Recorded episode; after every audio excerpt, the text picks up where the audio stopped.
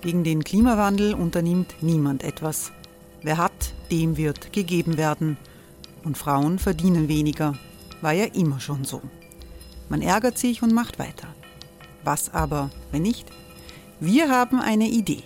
Die Falter Arena macht die Bühne frei für Menschen und Projekte, die das Land verändern.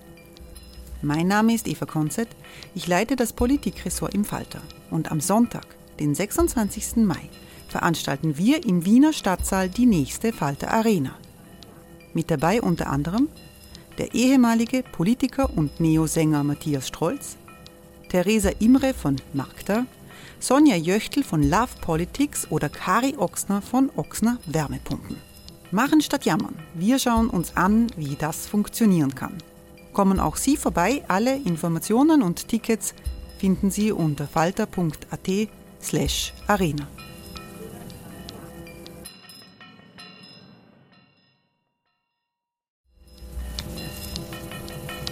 slash arena. Falter-Podcasts werden durch Werbung unterstützt.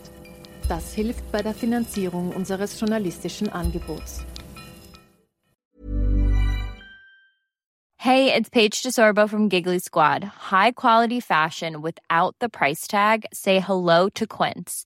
I'm snagging high-end essentials like cozy cashmere sweaters, sleek leather jackets, fine jewelry, and so much more. With Quince being 50 to 80% less than similar brands and they partner with factories that prioritize safe ethical and responsible manufacturing. I love that. Luxury quality within reach. Go to quince.com slash style to get free shipping and 365 day returns on your next order.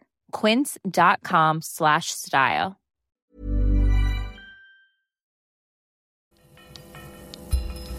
Falter radio der podcast mit raimund löw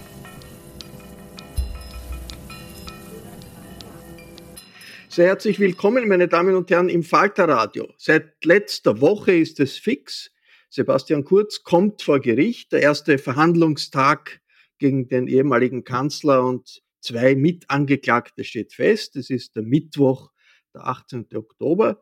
Es geht um ein Delikt, das auf den allerersten Blick nicht ganz so rasend schwer erscheint nämlich die Behauptung von, von Kurz im Ibiza-Untersuchungsausschuss, dass er mit einer wichtigen Personalentscheidung seiner Regierungszeit nicht wirklich etwas zu tun hatte, nämlich der Bestellung eines Vertrauten aus seiner Gruppe, äh, des Thomas Schmidt, zum wichtigsten Wirtschaftsmanager der Republik. Diese Aussage, dass er damit nur am Rande äh, be befasst war, war falsch. Das war eine Lüge, sagt die Anklageschrift. Und das ist nicht erlaubt bei einem äh, solchen Ausschuss. Dieser Mann, Thomas Schmidt, ist eine Schlüsselfigur für alle Korruptionsvorwürfe gegen Türkis-Blau und das Ganze wird ein sehr spektakulärer Politprozess der Zweiten Republik.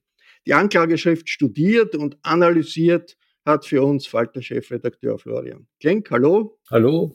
Und ebenfalls doppelt hält besser Falter Politikreporter Josef Redl. Willkommen. Hallo. Wir sind Kollegen in der Falter-Redaktion und daher per Du. Äh, Florian, ganz klar, ein spektakulärer Politikprozess der Zweiten Republik wird das. Aber wie bedeutend ist das wirklich? Die, der konkrete Vorwurf, Lüge, Falschaussage, das ist ja etwas, da hat man das Gefühl, das passiert in der Politik dauernd. Das passiert natürlich in der Politik dauernd, es darf aber nicht passieren vor den Kontrollinstitutionen der Republik. Es darf nicht passieren vor Gerichten, vor Behörden und es darf auch nicht passieren vor dem Nationalrat, wenn er in Form eines Untersuchungsausschusses eine Kontrolle und eine äh, Prüfung der politischen Verantwortung der Regierung hat. Da ist das Gesetz streng äh, und sagt, wer dort lügt, muss bis zu drei Jahre Freiheitsstrafe äh, befürchten. Das stimmt im Schutz der Wahrheit, weil ein Urausschuss ist kein Nachrichtenstudio eines Fake News Senders, wo man irgendwas daher plappern darf. Deswegen darf man sich auch entschlagen, wenn man die Angst hat, strafgerichtlich verfolgt zu werden, wenn man die Wahrheit sagt. Das hat der Sebastian Kurz nicht gemacht.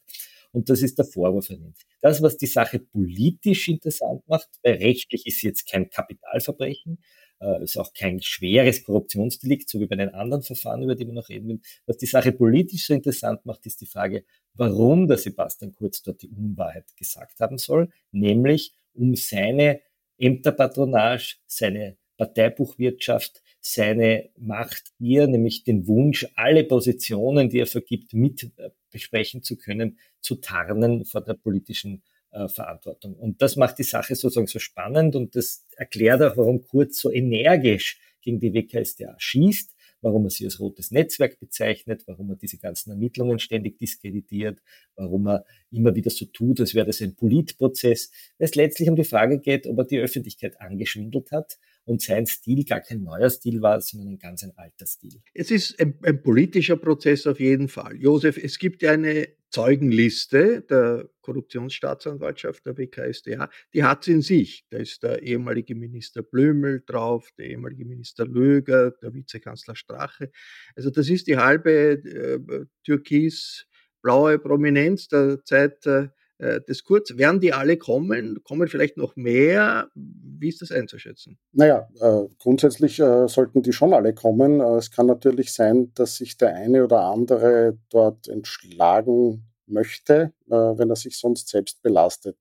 Aber diese Zeugenliste ist schon auch Ausdruck von einem Prozess, den wir die letzten Jahre erlebt haben. Auch die Anklage selbst. Ja. Warum das dermaßen umfangreich und akribisch aufbereitet ist, warum so viele Zeugen geladen sind, das hat schon mehrere Gründe. Der eine ist eben, dass die ÖVP, Regierungspartei seit Jahrzehnten, äh, über Jahre hinweg jetzt äh, auf die Korruptionsermittler geschossen hat. Die haben die Arbeit der, der, der Staatsanwaltschaften delegitimiert, haben politische Verfolgung unterstellt, ein bisschen so wie das ja äh, Donald Trump mit seinem Narrativ vom Witch Hunt äh, auch betreibt. Aber auf der anderen Seite, die jetzt die ÖVP-Stellungnahmen dazu sind, ja, wir sind froh, dass es das aufgeklärt wird. Das scheint nicht eine Frontalattacke gegen die Justiz zu sein. Naja, das ist dann äh, äh möglicherweise auch ein bisschen die Resignation. Äh, wenn die Anklage schon fix ist, äh, dann tut man sich wahrscheinlich keinen Gefallen, den, den, den Richter auch noch zu vergrämen es wird sowas geben wie eine Konfrontation zwischen dem Thomas Schmidt, der diese Zentralfigur in, in, in all diesen Verfahren äh, ist, als ehemaliger Generalsekretär im Finanzministerium, und dem Sebastian Kurt. Ist das so? Die werden beide im Saal sein und werden sich irgendwie gegenseitig anschauen, reagieren, widerlegen oder, oder nicht widerlegen oder bestätigen? Wie, wird das sozusagen der Höhepunkt des Verfahren sein? Es wird jedenfalls sehr spannend. Es wird der erste öffentliche Auftritt von Thomas Schmidt, ähm, der ja äh, um Kronzeugenstatus äh, angesucht hat.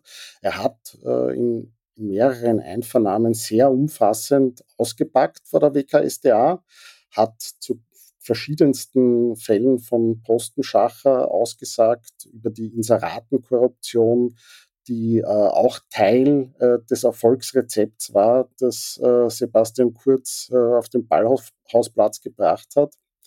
Und äh, bei diesem Verfahren äh, wird er zum ersten Mal dann auch vor der Öffentlichkeit aussagen und klar wird diese, diese Konfrontation zwischen, zwischen diesen beiden ehemals so engen Gefährten äh, irgendwo was menschlich, äh, psychologisch Spannendes werden. Ja. Äh, Florian, bevor wir uns genauer äh, ansehen, was auf diesen 109 Seiten der Anklageschrift äh, steht, zur Frage der Risiken. Klar, also für die Angeklagten ist das Risiko, sie werden verurteilt, bis zu drei Jahre keine riesig schwere äh, drohende Strafe für den Ex-Kanzler, aber trotzdem wäre natürlich ein Desaster wenn er, für ihn, wenn er verurteilt wird. Aber es ist doch auch ein Risiko für die Anklagebehörde, für die WKSDA, die prominente Fälle bisher verloren hat gegen Strache, zwei Freisprüche gegen Strache. Wie, wie, riskant ist das Verfahren auch für die WKSDA? Also ich bin sehr dagegen, dass man diese Gerichtsverfahren immer als ein Spiel framet, wo jemand gewinnt oder verliert. Das ist nicht so wie in Amerika, wo sich sozusagen zwei Parteien gegenüber sitzen, sondern die Anklagebehörde muss wenn eine Verurteilung nahe liegt, so heißt es im Gesetz, eine Anklage einbringen und ein öffentliches Gericht beauftragen, Vorwürfe zu untersuchen und dann ein Urteil zu sprechen. Das ist eigentlich was ganz Unspektakuläres und äh, das Einzige, was sozusagen belastend ist, sind die, ist die Zeit, die das sehr oft dauert, die allerdings auch oft damit zu tun hat, dass die Beschuldigten das Verfahren zu Recht mit Rechtsmitteln immer wieder verzögern.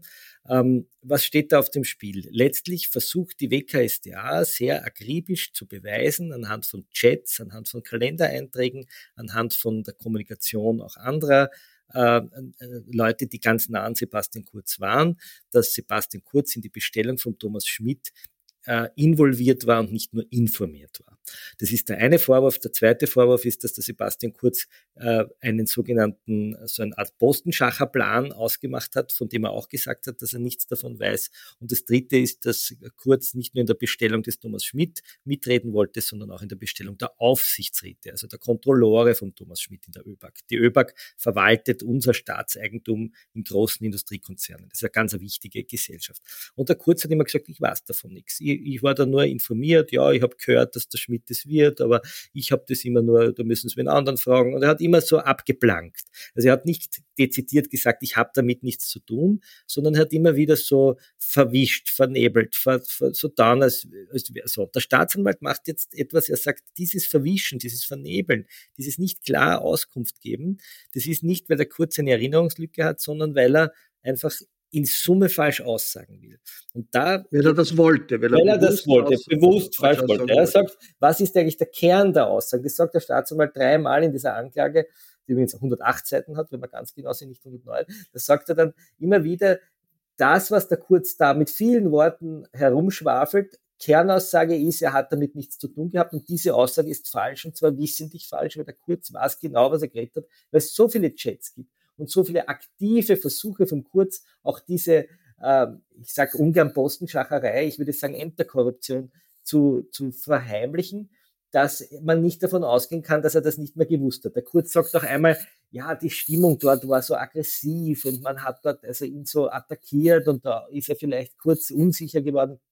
Dann geht der Staatsanwalt her und sagt, nein, hört sich die Tonbänder an von dem Urschuss. Das war ganz ruhig, der ist überhaupt nicht unter Druck gesetzt, weil die Leute haben ganz sachliche Fragen gestellt.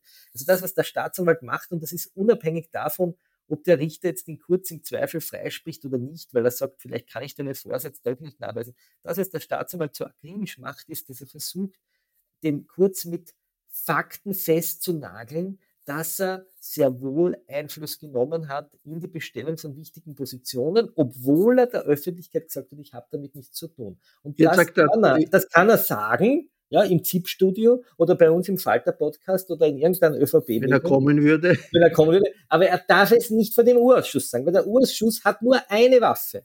Und diese Waffe, die der Urausschuss hat, ist, nachher einen Bericht über die politische Verantwortung zu schreiben. Und dieser Bericht muss wahr sein können. Der muss sozusagen, und da darf ich nicht lügen. Und das ist ein wichtiges Kontrollinstrument, das bei vielen auch Kommentaren, die wir jetzt lesen in anderen Zeitungen, immer unterkehrt wird. Das ist nicht irgendeine Quatschbude, das Parlament. Und das ist auch nicht, wie es die Köstinger gesagt hat, eine Löwinger Bühne, der Urschuss, wo man die Wahrheitspflicht abschaffen kann, wie es der Sobotka gefordert hat, sondern ein ganz ein wichtiges Kontrollinstrument für politische Kontrolle. Aber natürlich, eine Staatsanwaltschaft hat immer einen gewissen Ermessensspielraum. Was klagt man an, was klagt man nicht an? Und der Korrespondent der Neuen Zürcher Zeitung, der ein akribischer Beobachter der österreichischen Innenpolitik ist, der schreibt, äh, die WKSDA, die Korruptionsstaatsanwaltschaft, äh, geht deshalb ein Risiko ein, denn wenn sie in diesem äh, Prozess rund um Falschaussage verliert, dann ist auch ihre Glaubwürdigkeit in viel wichtigeren Verfahren rund um die Inseratenkorruption angeschlagen geschwächt. Also es ist nicht nur ein Risiko für den Angeklagten, sondern auch für die Glaubwürdigkeit der Nein, ich halte das, ich halte das, für eine, ich halte das für eine wirklich falsche Analyse. Die WKStA muss anklagen, wenn eine Verurteilung nahe liegt. Die WKStA muss so einen klamorosen Fall, wie das heißt, das kommt vom Klamor, der Lärm, also wenn ein Prominenter involviert ist, den Fall der Oberstaatsanwaltschaft vorlegen, in diesem Fall Innsbruck. In Wien ist der zuständige Staatsanwalt selbst äh, gerade freigesprochen worden wegen Aussagenotstand, weil er vom Urschuss gelogen hat. Er hat das zugegeben. Der zuständige Chef der Oberstaatsanwaltschaft hat gelogen, dass er vom Urschuss hat, hat zugegeben, dass er vom Urschuss gelogen hat, und zwar um strafrechtliche Verfolgung zu verhindern. Deswegen ist er freigesprochen worden, ist ganz absurd. Also die Oberstaatsanwaltschaft Innsbruck hat die Anklage genehmigt, das Justizministerium hat die Anklage genehmigt, der Weisungsrat des Justizministeriums hat die Anklage genehmigt und die Justizministerin Alma Sadic hat die Anklage genehmigt und hat gesagt, wir alle sind der Überzeugung, dass eine Verurteilung näher liegt als ein Freispruch. Und jetzt kommt per Zufall ausgewählt ein Richter und muss sich das anschauen. Jetzt muss er die Zeugen hören. Jetzt kommt der Thomas Schmidt in den Gerichtssaal und der Richter muss ihm in die Augen schauen, muss schauen, lügt mich der an, sagt er die Wahrheit, zittert er, wenn er redet, wird er bleich oder rot oder ist er ganz entschlossen und wie reagiert er kurz drauf? Und so eine Hauptverhandlung kriegt eine Dynamik und da entdeckt man auf einmal, wie verhält sich der Beschuldigte? Wie verhalten sich die Zeugen? Kann das alles ein Irrtum sein? Und dann ist sehr viel offen. Gerichtsverfahren sind öffentlich. Und das, was wir jetzt erleben, ist ein, ein Kulturwandel. Früher sind solche Fälle immer hinter den Polstertüren der Sektionschefs wegadministriert worden, aber gesagt, machen wir keine öffentliche Verhandlung, stellen wir das ein, wird schon nichts sein. Und die WKStA macht einen Kulturwandel. Die sagt, nein, wir machen diese Verhandlung öffentlich und das Gericht soll entscheiden. Wenn man davon ausgeht, dass eine Staatsanwaltschaft nur die Fälle anklagt, die hundertprozentig sicher verurteilt werden, dann bräuchte man ja keine öffentlichen Gerichte mehr. Dann könnte man einfach so Art äh, Strafmandate ausstellen und wir können uns den ganzen Schmafu sparen. Und daher halte ich diese Analyse der NZZ für völlig falsch. Das ist eine, eine, eine, eine Überbewertung oder ein, ein falscher Blick auf ein österreichisches Strafverfahren. Das ist nicht wie in Amerika eine, ein, ein, ein, ein Parteienprozess, sondern die Anklagebehörde muss, wenn sie einen schweren Verdacht hat, das dem Richter vorlegen und sagen, lieber Richter, entscheide du. Das, was jetzt passiert. Lieber Richter, entscheide du. Jetzt, äh, Josef äh, Redl, diese Anklageschrift äh, beinhaltet viele Aussagen oder viele Situationen, die auch schon vorher in der Öffentlichkeit bekannt waren. Was ist für dich das wirklich Neue, das Besondere äh, in dieser Anklageschrift, sowohl was die Vorgeschichte äh, der, der, der, dieses, dieser Aussage vor dem äh, Untersuchungsausschuss betrifft, als auch die Causa selbst? Ja, ich glaube, man muss da jetzt auf, auf drei Zeitebenen denken. Das eine ist die Zeit 2017 äh, nach der Wahl ähm, ÖVP und FPÖ äh, verhandeln über eine Koalition.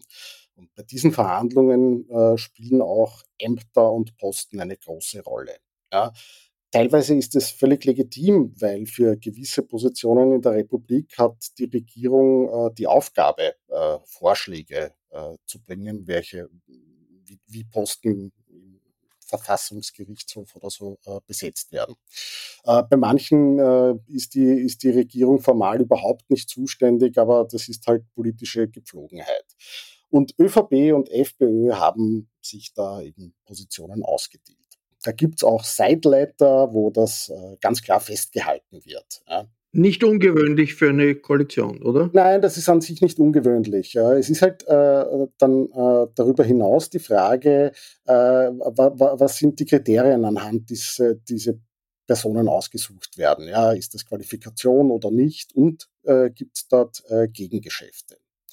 Und da kommen wir jetzt zu den Casinos Austria. Die waren 2017 in einer äh, ganz besonderen Situation und zwar die drei großen Gesellschafter, nämlich die Republik Österreich, der Glücksspielkonzern Novomatic und die tschechische Satzka-Gruppe, ähm, die haben untereinander Brösel gehabt. Die waren sich in vielen Dingen nicht einig. Äh, ursprünglich wollte die Novomatic da eine feindliche Übernahme machen. Dann sind die Tschechen gekommen und wollten das selbst auch. Und irgendwo dazwischen ist die Republik Österreich gesessen. Ähm, und äh, der Finanzvorstand äh, der Casinos Austria war damals Bettina Glatz-Kremsner. Die jetzt eine Mitangeklagte ist? Die jetzt eine Mitangeklagte ist und 2017 von Sebastian Kurz zu, zu seiner Stellvertreterin als Bundesparteiobmann der ÖVP äh, äh, gewählt wurde. Also ganz oben in der Parteihierarchie und fast ganz oben in der Casinos Austria-Hierarchie. Und ein Job, den die Freiheitlichen für sich reklamiert haben in diesen äh, Koalitionsverhandlungen, war ein Vorstandsmandat bei den Casinos Austria. Und das sollte ein gewisser Peter Siedlow bekommen. Ein Bezirksrat, aber kein Finanzexperte. Ja, der, der hat schon äh, eine gewisse Finanzexpertise, aber null Erfahrung im Glücksspielbereich, eine, ein wirklich unbeschriebenes Blatt. Ähm, und ähm, es, es haben ihn auch äh, in im Unternehmen und außerhalb viele für nicht äh, über die Maßen geeignet gehalten. Ähm, es ist dann, äh, hat dann eben äh, etliche so äh, informelle Gespräche gegeben, wie man das bewerkstelligen kann und man hat sich eben auf diese Personalie geeinigt. Das war der erste Teil. Und diese Besetzung ähm, hat tatsächlich ähm, zu den äh, ganzen Ermittlungen, die nach Ibiza aufgekommen sind, geführt. Warum? Wie die äh, Koalition in die Luft geflogen ist, äh, beinahe zeitgleich ist ein anonymes Schreiben bei der Staatsanwaltschaft eingegangen und da ist drin gestanden, äh, da ist etwas passiert, das ist, geht über die äh, reine äh, Postenbesetzung hinaus. Die haben diesen unqualifizierten Siedler dort reingesetzt, aber im Gegenzug dann auch noch dem einen Gesellschafter für die Zustimmung ein Gesetz versprochen. Also so richtige Korruption. Und da hat die Staatsanwaltschaft zu ermitteln begonnen und äh, eine ganze Reihe von Hausdurchsuchungen, Sicherstellungen und Zeugeneinvernahmen hat begonnen. Das ist so der Anfang dieser ganzen Geschichte.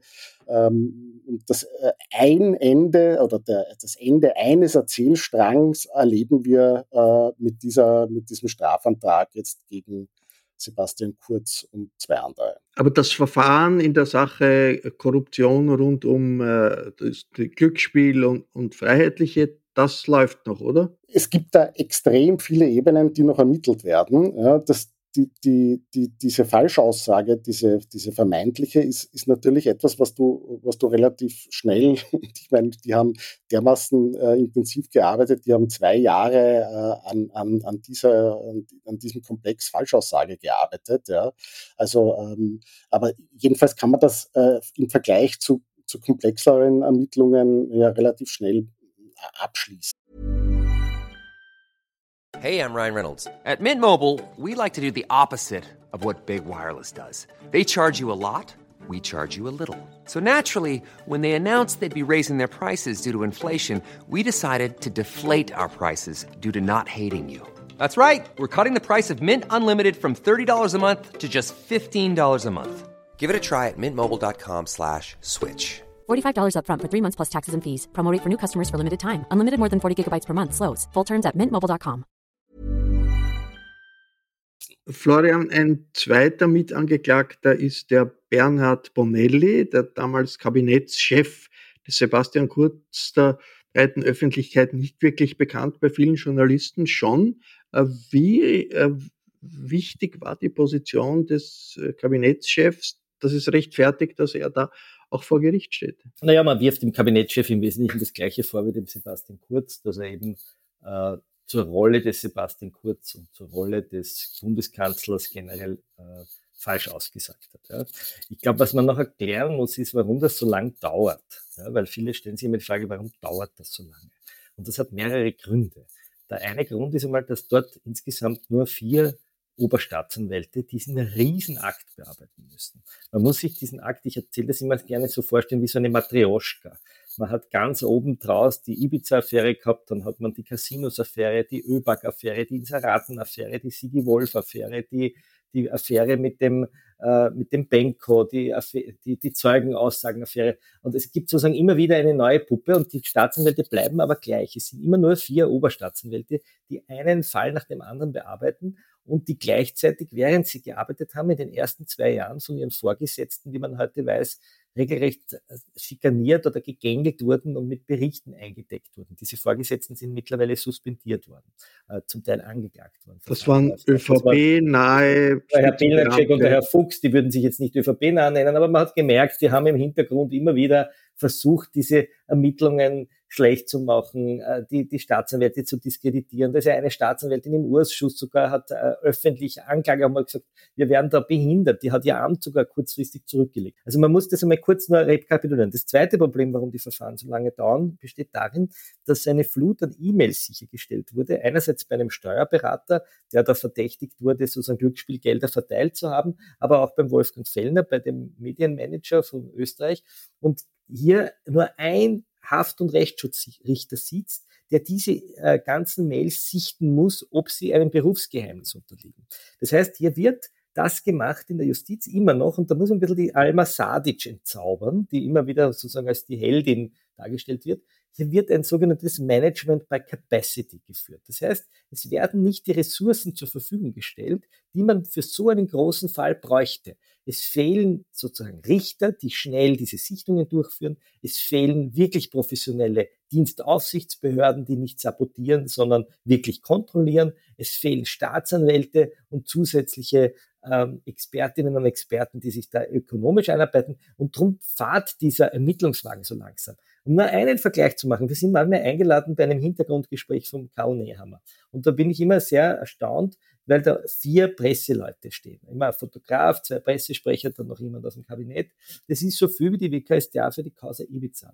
Also wenn die Politik möchte, dass sich dieses, dieses Ermittlerauto schneller bewegt, dann müssten sie einmal einen zweiten Wagen und vielleicht auch eine zweite Besatzung dazu. Na gut, dass es zu wenig, zu wenig äh, Beamte gibt, zu wenig äh, äh, Fachleute gibt, die sich um etwas kümmern. Das ist ja in, in vielen äh, staatlichen Bereichen. Nein, das ist zum Beispiel in Fremden, nein, das stimmt. Von Lehrern angefangen. Ja, weil wenn, man kann das aufstocken, ne? man könnte das leicht aufstocken. aber die Justizministerin hat natürlich äh, durch ihre Haltung äh, die Sicherheit gegeben den Ermittlungsbehörden, dass sie dieses Verfahren durchziehen konnten, trotz der, des politischen Drucks. Da bin, ich mir nicht, da bin ich mir nicht so sicher. Die Justizministerin kann in Wirklichkeit sehr wenig tun. Sie kann ja keine Weisung erteilen, dass das einzustellen ist.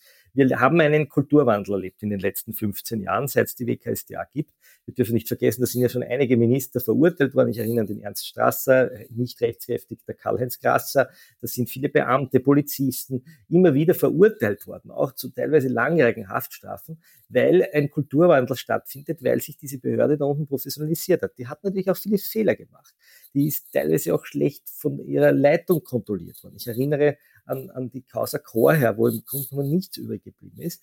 Aber das alles zeigt, dass insgesamt da zu wenig Fachpersonal eingeteilt wird und dass das überall so ist, die, diese Meinung teile ich nicht. Als man zum Beispiel im Jahr 2015 die, die Flüchtlinge gekommen sind, hat man innerhalb kürzester Zeit über 1000 Fremdenrechtsbeamte eingestellt, damit im Asylverfahren Druck machen, damit es schnell abgearbeitet wird. Also wenn man will, kann man natürlich auch eine Korruptionsbehörde entsprechend aufmunitionieren, kann dort Beamte hineinschicken, kann das Ganze schneller machen. Ich habe den Eindruck, dass man das nicht will, äh, dass man, dass man, äh, dass das nicht wirklich sozusagen das, das Ziel ist, auch der, auf Seiten der ÖVP, auf Seiten des Finanzministeriums, hier eine Korruptionsbehörde so auszustatten, dass sie das wirklich zügig abarbeiten kann. Jetzt äh, wir lesen, ich lese, da gibt es auf der einen Seite die Anklageschrift, die, wir, äh, erfahren, wie ich erfahre, 108 Seiten, nicht 109 Seiten, aber es gibt Akten, die sind in mehreren Kisten, also eine ganze Reihe von Kisten voll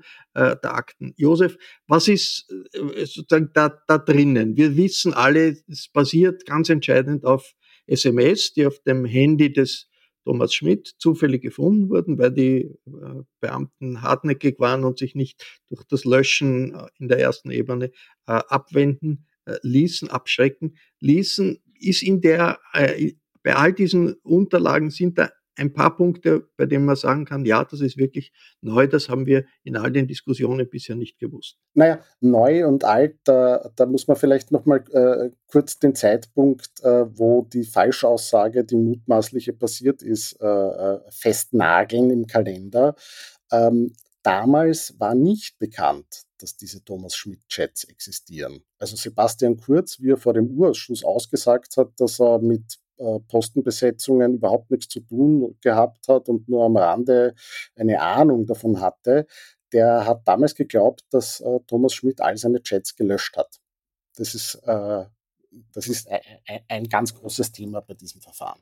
Aber ja, äh, Thomas Schmidt, äh, seine Chats sind, sind notorisch äh, und er hat sie mit so wahnsinnig vielen Menschen geführt. Ja, von der Casino-Chefin Glatz Gremsner, über Gernot Blümel äh, aus der Finanz, aus der ÖVP, aus der FPÖ, mit ganz vielen.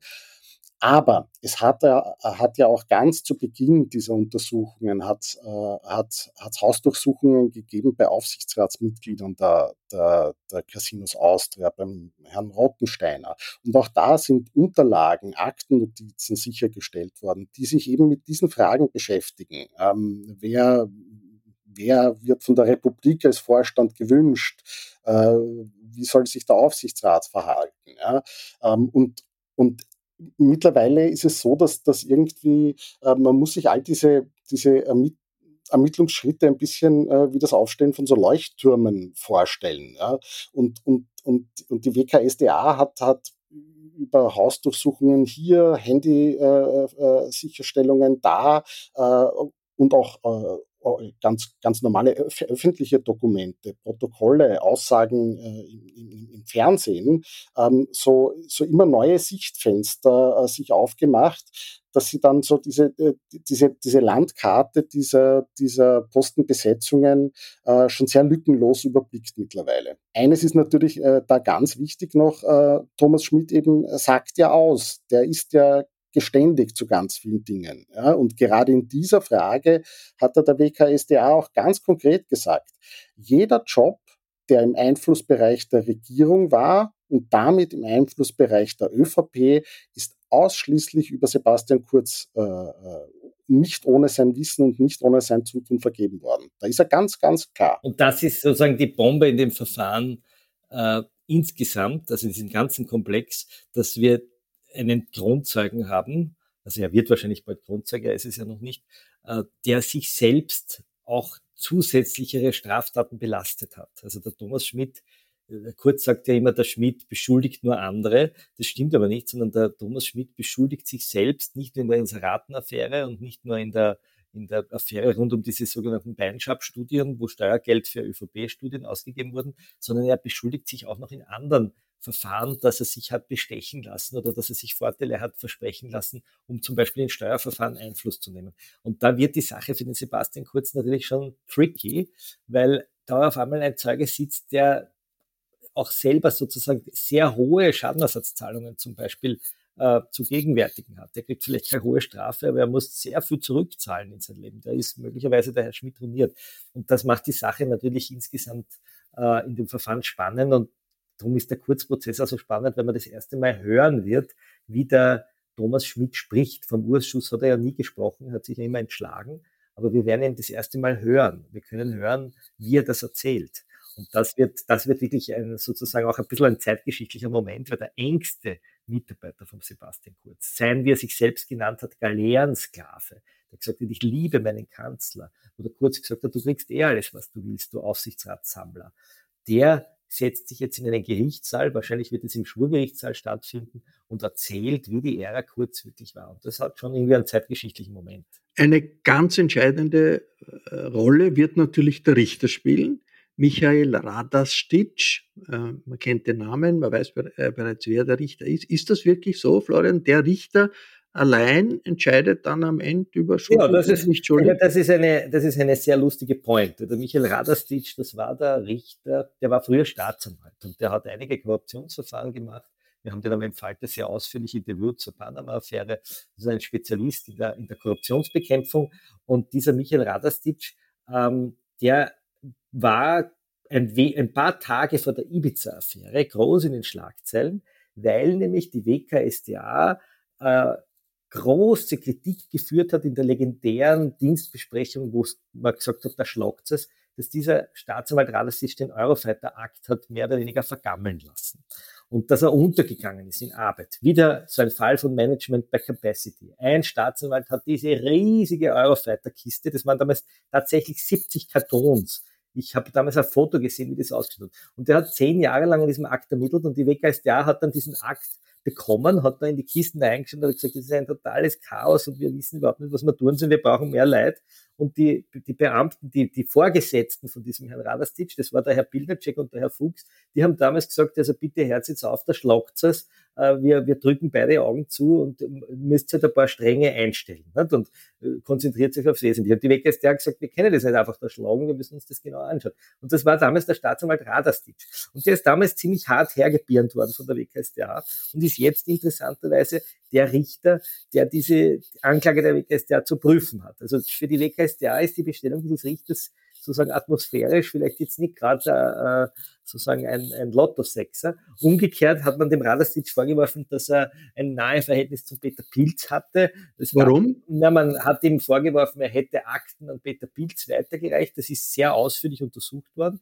Er ist, äh, wenn ich glaube ich richtig in Erinnerung bin, hat man sogar seine Mail-Accounts beschlagnahmt, der ist kurzfristig auf die Seite gestellt worden. Das ist alles eingestellt worden. Man hat, das heißt, er hat keine Akten an den Peter Er hat keine Akten an den Peter Pilz geführt, zumindest hat man ihm das nicht nachweisen können. Und, er selbst äh, bestreitet es auch. Er selbst bestreitet es auch. Ne? Also, und jetzt hat sozusagen die Kurzseite, ja, jetzt hat die Kurzseite gesagt, naja, der Radastic, der ist doch mit dem Bild, der Bergner Marburg, das ist doch ein Grünlinker, ne? so sinngemäß, und die WKStA sagt, naja, der Radastic, das den kennen wir ja von der, von der Eurofighter-Geschichte. Also vielleicht ist es für ihn ganz gut, wenn er sozusagen von beiden Seiten ein bisschen schief angeschaut wird. Die, so ein Richter, vielleicht auch das, weil das kurz kursiert ist, wird nicht gewählt oder ausgewählt, sondern der erfolgt nach einem Zufallsprinzip. Das ist die sogenannte Geschäftseinteilung und die Geschäftseinteilung wird nach einem Zufallsgenerator vorgenommen. Das ist das Recht auf den gesetzlichen Richter, den der Kurz hat. Also Kurz kann sich nicht aussuchen, welchen Richter er haben will. Er könnte einen Befangenheitsantrag stellen, über den dann der Ratersitz entscheidet selbst. Ähm, aber man kann sich den Richter sozusagen nicht aussuchen und auch das Gericht und auch die Staatsanwaltschaft und auch die Politik kann sich einen Richter nicht aussuchen, sondern das ist ein, sozusagen ein, ein, ein Glücksrad. Ja, das dreht sich und da bleibt halt der Name Radersitz stehen. Josef, äh, wie lang wird der Prozess dauern?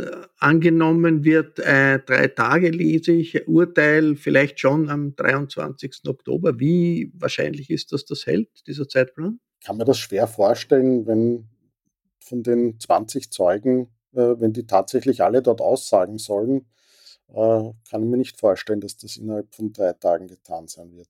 Zur politischen Einschätzung. Was bedeutet das, das Verfahren für die Republik? Äh, ist, glaube ich, vielfach auch, auch diskutiert und eigentlich ein gutes Zeichen, auch, auch du hast das gesagt, äh, Florian, dass sich äh, auch Spitzenpolitiker es nicht richten können, sondern dass man sagt, äh, der Rechtsstaat funktioniert. Das war ja in anderen Staaten, in denen es Korruptionsvorwürfe gegeben hat, weiß ich, Italien unter Berlusconi, auch anderen anders. Da hat man versucht, durch Gesetzesänderungen dann äh, zu verhindern, dass die Justiz wirklich zuschlagen kann. Aber wirklich happy über den ganzen, über das ganze Verfahren kann niemand sein, oder? Naja, ich sehe das ein bisschen, ich sehe das schon als positiv. Also ich, ich erinnere mal kurz dran, dass man ja auch in Österreich versucht hat, sozusagen die Gesetze dahingehend zu ändern, dass Kurz hier keine Gefahr droht. Der Wolfgang Sobotka hat ja gefordert, man möge die Wahrheitspflicht im Urausschuss abschaffen. Wenn man die wirklich abgeschafft hätte, dann hätte man Kurz nicht anklagen können, weil er ja, weil das Strafgesetz sozusagen nicht mehr gültig gewesen wäre. Also das war ja ein ziemlich plumper Versuch, immerhin vom Nationalratspräsidenten, also vom Präsidenten des österreichischen Nationalrats, äh, hier äh, den Nationalrat sozusagen eine Kontrollbefugnis wegzunehmen. Äh, damals unterstützt von Elisabeth Kötzinger, die gesagt hat, sonst wird das ja eine Löwinger Bühne. Ähm, ich halte das insgesamt, was da passiert, für positiv. Wir erleben ein Aufblühen von Kontrollinstitutionen. Es hat ja nicht nur die WKStA sozusagen sich dieser Sache sehr intensiv angenommen, sondern auch die Medien, auch das Parlament selbst, die Abgeordneten Christper, äh, der Greiner, auch der FPÖ-Abgeordnete Hafenecker haben in diesem Urschuss eigentlich sehr akribisch gearbeitet. Das, was immer wieder geschrieben stand, dass das so ein, ein, ein, ein Tribunal sei oder so ein Hetztheater, ich habe das dort nie erlebt, sondern im Gegenteil, ich habe eigentlich gesehen, dass man da sehr akribisch versucht hat, Akten herbeizuschaffen, Licht ins Dunkel zu bringen. Wir wissen heute viel mehr, als wir früher wussten über die Ära Kurz. Und insofern muss man so einen Prozess ja auch als einen zeitgeschichtlichen äh, Moment sehen. Ähm, der Beweise sammelt, der der Öffentlichkeit erklärt, äh, was hinter den Kulissen passiert ist. Und äh, nicht nur die Frage, war der Kurz jetzt schuldig oder unschuldig. Ja? Im Zweifel ist er freizusprechen. Und wenn er freigesprochen wird, kann er sich freuen. Aber es ist keine Niederlage der Justiz, sondern das ist der Ausgang eines offenen, fairen Verfahrens. Wenn wir heute schon, wenn wir heute schon ganz überzeugt sind, dass er schuldig ist, müssten wir mehr kein Verfahren mehr machen. Ja, das muss eben erst geklärt werden. Inwiefern äh, ist diese Entscheidung des Gerichts dann auch eine Weichenstellung darüber, ob Sebastian Kurz wieder in der Politik eine Rolle spielen kann oder nicht. Es gibt ja viele Vermutungen, wenn es der ÖVP schlecht geht, dem Bundeskanzler Nehammer schlecht gibt, dass dann äh, in der ÖVP sich viele zusammentun werden und sagen, bitte Sebastian, komm zurück, du bist der äh, populär, nach wie vor populärste, charismatischste Politiker, auch wenn man Probleme mit der Justiz hat, kann man in Teilen der Bevölkerung reüssieren. Und der Sebastian Kurz ist ja weiter tätig als Lobbyist, als Wirtschaftsberater, arbeitet in einer Bürogemeinschaft mit ehemaligen Mitstreitern in einem Haus am, an der Wiener Ringstraße, im, am Haus über dem ÖMTC, was alles ein bisschen merkwürdig ist, weil es kostet, so etwas kostet sicher viel Geld. Inwiefern ist der Ausgang dieses Prozesses auch ein Zeichen, wohin sich Österreich äh, politisch entwickelt, Florian? Es würde sozusagen im Fall des Schuldspruchs natürlich einmal zeigen, dass er gelogen hat. Und das würde ihn einmal sozusagen ein bisschen die, die Krone äh, schiefstellen. Der wirklich spannende Prozess wird ja der Prozess um die Frage, ob er Medien, von Medien bestochen wurde und Medien deshalb Steuergeld bekommen haben. Das ist ja die wirklich große Nummer, die bevorsteht. Das, was ich bei Kurz derzeit interessant finde, ist, wie auffällig er und wie demonstrativ er sich mit den äh, illiberalen Geistern Europas zeigt. Also es ist jetzt gerade, gestern auf, auf Twitter war ein Video, wo er im Fußballstadion in Ungarn oder in irgendeinem Stadion, ich glaube, irgendein, also irgendein Wettkampf war, wo er mit dem Orban steht, mit dem Präsidenten der Republika Srpska, mit dem äh, Präsidenten von, von Serbien. Also das sind ja nicht gerade die, die liberalen Konservativen, äh, sondern das sind ja eher die, die, die für die illiberale Demokratie einstehen. Er hat sich auch äh, in einem Think Tank, der von Orban sehr unterstützt wird, jetzt äh, blicken lassen. Er ist mit dem Peter Thiel in geschäftlicher Verbindung. Das ist jener Mann, der ähm, sozusagen als Libertärer gilt in Amerika und ein, ein großer Trump-Fan war. Er hat äh, in Österreich ist er geschäftlich verbunden mit dem Alexander Schütz. Das ist jener äh, äh, Superreiche, dessen Frau diesen Sender Express äh, geschafft hat, wo er immer wieder auftritt, der so ein bisschen Propaganda und, und, und ein bisschen auch Russland freundliche Berichterstattung macht. Also er treibt sich da in einem Milieu herum, das offensichtlich fasziniert ist von ihm und das auch ihn fasziniert. Also er nimmt insgesamt keine gute Entwicklung. Und das, und das etwas ist wie ein Vorhof für eine mögliche politische Karriere, äh, die er sich vielleicht vorstellt. Äh, inwiefern das behindert. Ich glaube, dass, es eher eine dass er da eher eine geschäftliche Karriere anstrebt. Ne? Der fährt immer wieder in die Emirate, er versucht da offensichtlich Geschäfteln einzufadeln. Also ich glaube, dass er jetzt eher im Sinn hat, ein erfolgreicher, reicher Mann zu werden und da alle möglichen Seilschaften aus seiner Zeit als Kanzler nutzt oder politisch zurückkehrt. Ich würde das, ich würde das eher. Und, und, für die geschäftliche Entwicklung ist wahrscheinlich der Ausgang dieses Verfahrens jetzt nicht so wahnsinnig. Das ist ziemlich wurscht. Das wird Soweit aus dem urlaubsbedingt virtuellen Podcaststudio des Falter zum bevorstehenden Prozess gegen Sebastian Kurz. Danke Florian Klenk. Danke Josef Redl. Das Neueste zum Kurzprozess von eben diesen beiden Kollegen und vielen anderen mehr lesen Sie im Falter im neuen Heft diese Woche und mit großer Re Regelmäßigkeit jede Woche. Daher sollten Sie gerade jetzt sich ein Probeabo des Falter äh, äh, zu bestellen versuchen. Es zahlt sich aus. Alle Informationen gibt es im Internet unter der Adresse abo.falter.at. Ursula Winterauer hat die Signation gestaltet. Philipp Dietrich betreut die Audiotechnik im Falter. Ich verabschiede mich im Namen des gesamten Teams. Bis zur nächsten Folge.